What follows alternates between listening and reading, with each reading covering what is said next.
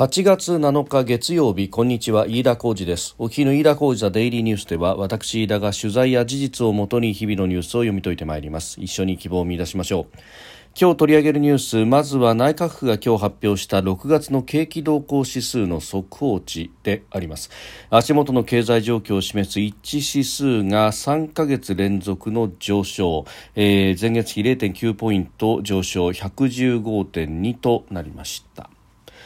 えー、それからフィリピン国軍が発表しておりますが南シナ海で中国の海警局の船から、えー、妨害を受けたと。いうことで放水銃を発射されたということであります、えー、その対象となったのが、まあ、物資の輸送などの輸送船であったということです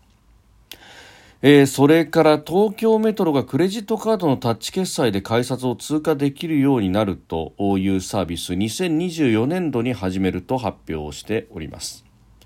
収録しておりますのが8月7日日本時間夕方7時を超えたところです。すでに東京の市場閉まっております。日経平均株価の終値は前の週末と比べ61円81銭高。3万2254円56銭で取引を終えました。朝方は売りが先行したんですが堅調な国内企業の業績それから、えー、先週からの円高ドル安が一服してきたと、えー、1ドル141円台ぐらいまで、えー、やや円安気味になってきたということなどで海外優勢になったようです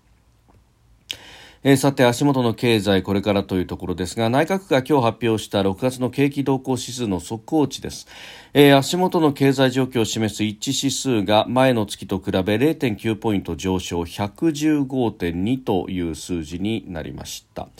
えー、3ヶ月連続の上昇ということであります。で、この、まあ、一致指数に関しては生産指数がプラスであった、それから、えー、生産材の出荷指数も、まあ、プラスだったというあたりが引っ張ったと、えー、さらには輸出の数量も上がってきているということがあったようであります。まあ、特に電子部品などの出荷が堅調だったということです。で、また、あ先行指数を見ますと、まあ、こちらはマイナス0.2ということでありましたが、まあ、ただ在庫がですね、だいぶ減ってきているというようなことは言えると。まあ、ただ、あの、新規求人数がですね、少し鈍化しているということなどが、えー、マイナスの要因になったということであります。まあ、この求人のね、数字などなどというところは、まあ、もともとは、うんかなり引き締まりが見られるということが言われておりましたけれども、えー、6月の数字少し弱くなりつつあると、まあ、この先どうなっていくかというあたりですけれどもこの先のですね、えー、日銀の、まあ、イールドカーブコントロールの見直しというあたりが、えー、どう作用してくるのか、まあ、これが長期金利の、えー、上昇というものを、まあ、容認するという形になってしまうと、まあ、それは今後の、えー、オペレーションの、まあ、市場へのオペレーション次第ということになります、えー、政策が変更された直後でありますが、えー、ちょっと新規10年ものの国債の利率が0.6%を超えてくるということに急激になった時にはあ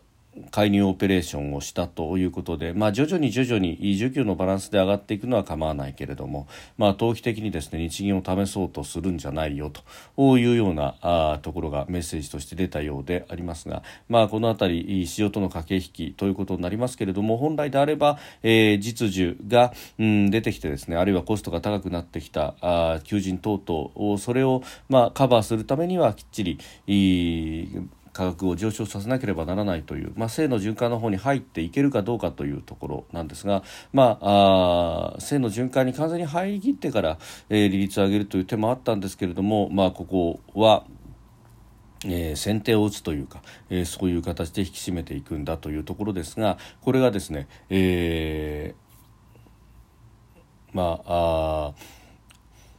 金の卵を産む鶏を殺してしまうようなことにならないようにしなければいけないというところであろうと思います。えー、それからですね、えー、フィリピン国軍が発表しておりますが南シナ海で中国の海警局の船から妨害行為を受けたと発表しました。物資の輸送などのためにフィリピン船が航行していたところ放水銃を発射されたというところであります、えー、で場所はというとですねこれがフィリピンがあ実効支配するアユンギン礁に向けて、えー、動いていたということですが、まあ、一部ですねあの報道等々、まあ、海外の報道などによると、えー、セカンドトーマス礁というあたりではないかということで、まあ、このあたり、えー、中国が実効支配を主張しそして、まあ、さらにですねうん国際司法裁で、えー、その中国の主張というものが退けられたところであると、えー、いうことであります。まあ、こういったことを考えるとですね、えー、日本としてもこの、えー、フィリピンの主張を主権をきっちりと尊重しなければならないよということを、まあ、中国側にですねきっちり言うフィリピンの側に立って、えー、何か行動を起こすということは必要になってくるんではないかと思います。まあ、あ法の支配ということをですねルールオブローということを G7 でも非常に強調しておりましたし、まあ、G7 の前にですね、えー、総理がさまざまなところで、えー、外遊をした際にも、えー、必ずこの言葉を使っていたということでその、えー、法の支配、えー、国際法の支配というものに、えー、挑戦をしてきていると、まあ、この行為そのものがですね、え、国際司法裁判所の判断であるとかをに対する挑戦であるということは明明白々でありますから、まあ、日本としてですね、えー、ルール・オブ・ローを尊重するんだということをこれだけ、えー、再三再四にわたって外交の舞台で言ってきてるんであれば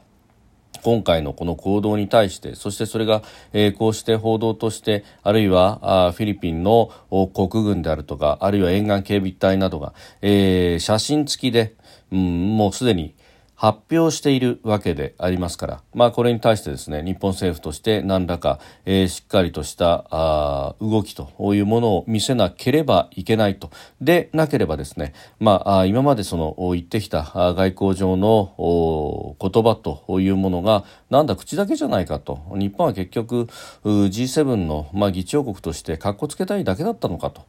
いうふうに。そして、えー、広島サミット、まあ、サミットが終わればもうあとは何だっていいのかと、えーいうふうにも見られてしまいか、えー、しまう可能性があるというところであります、まあ、G7 議長国としての立場というのはあのサミットが終わったから全て終わったというわけでは全くなくて、えー、今年の12月31日23時59分59秒までは、えー、我が国が G7 の議長国であるということであります。えー、その座にあったですねその座にある、えー、岸田総理であるとかあるいは、えー、政府の見解をきちんと述べるというスポークスマンの意味では松野官房長官なりがですね、えー、きっちりとしたメッセージを発するべきではないかと思いますし、まあ、あ記者会見はあ開かれているわけでありますから、まあ、あその場においてですね、えー、どういうことを言うのかというのは非常に大事になってくるのではないかと思うところです。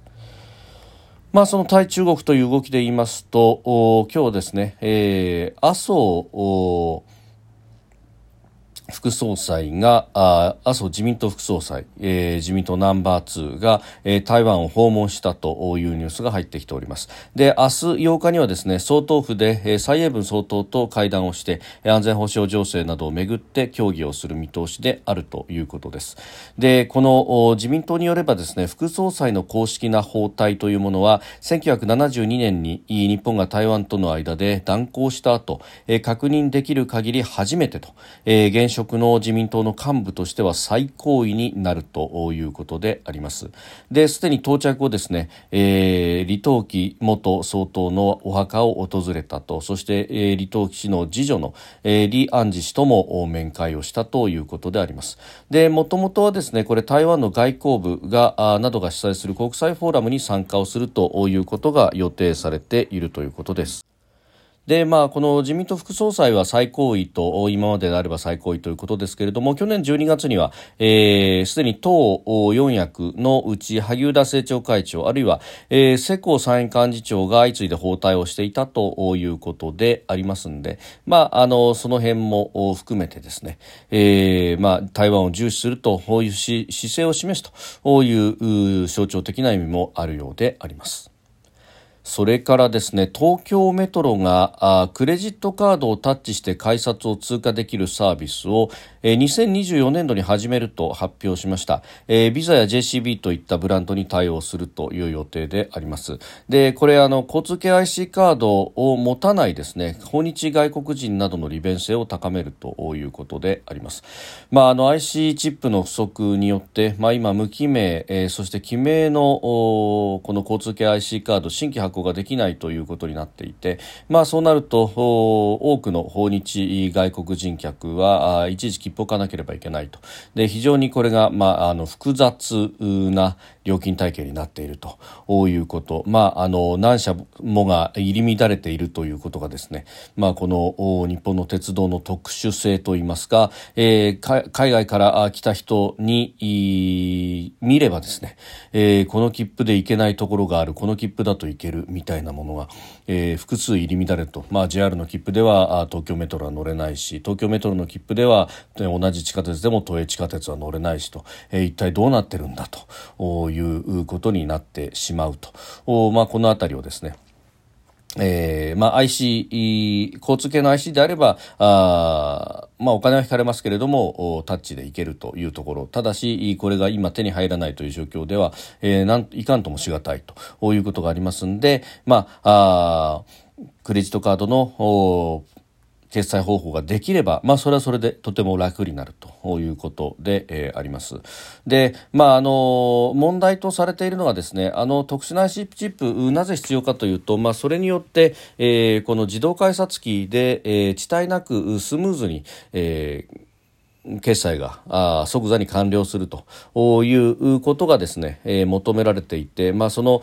スピードを損なわないために、まあ、あのシステムというものが、えー、かなり進んできたということがあるんですが、まあ、クレジットカードの決済機能、まあ、IC 等々のですね、決済を使うと、まあ、これは、えー、大人の一歩分遅いということが言われております。で、これが、えー、ラッシュ時などにですね、えー、使えるんじゃないかということが、まあ、言われているわけでありますが、まあ、これ同じようなことがですね、まあ、例えば、あ現金決済から、えー、QR コード決済に変えたあコンビニなどで、えー、混雑が起こるじゃないかというようなことも言われておりましたけれども、まあ、やってみるとこれ慣れてきているということもあります。でその上、えー、まあ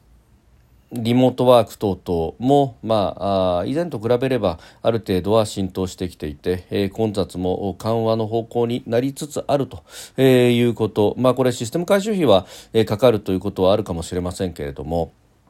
まあ、ただですね、えー、こうしたあ試みというものが、えー、広がっていけば、まあ、あ利便性とそれから、まあうん少し大人の足一歩分、まあ、遅くなるかもしれないけれども、まあ、そのペースに人がだんだんと慣れていくと、え、いうことにもなっていくのかと、まあ、あすり抜け等々が横行するかもしれないという話などもあるかもしれませんが、まあ、それは別途ですね監視カメラ等々で、えー確認をしていくというようなことが、まあ、今後は必要になっていくのかもしれません。えー、ただうんまあ、今のですね、まあ、このガラパゴス的な利便性の部分をどこまで維持していくのかということと、えーまあ、一般的なですねクレジットカードのプラットフォームでいけるんであれば、えー、そっちを使っていくというのは、まあ、うん時代の流れということなのかもしれません。まあ、もっと言えばですね、えー、スマホの決済システムというもので、えー、全部使えてしまえばそれはそれでいいのかもしれません。まあ、もちろんセキュリティの部分というのは別途、えー、必要になってきますんででその情報が、えー、例えば海外、えー、中国や、えー、韓国に抜かれるというようなことになればそれはまた別次元の問題として、えー、対処しなければいけないところなんだろうとは思います。飯田浩司ザデイリーニュース月曜から金曜までの夕方から夜にかけてポッドキャストで配信しております。番組ニュースに関してご意見感想飯田 TDN アットマーク Gmail.com までお送りください。飯田浩司ザデイリーニュースまた明日もぜひお聞きください。飯田浩司でした。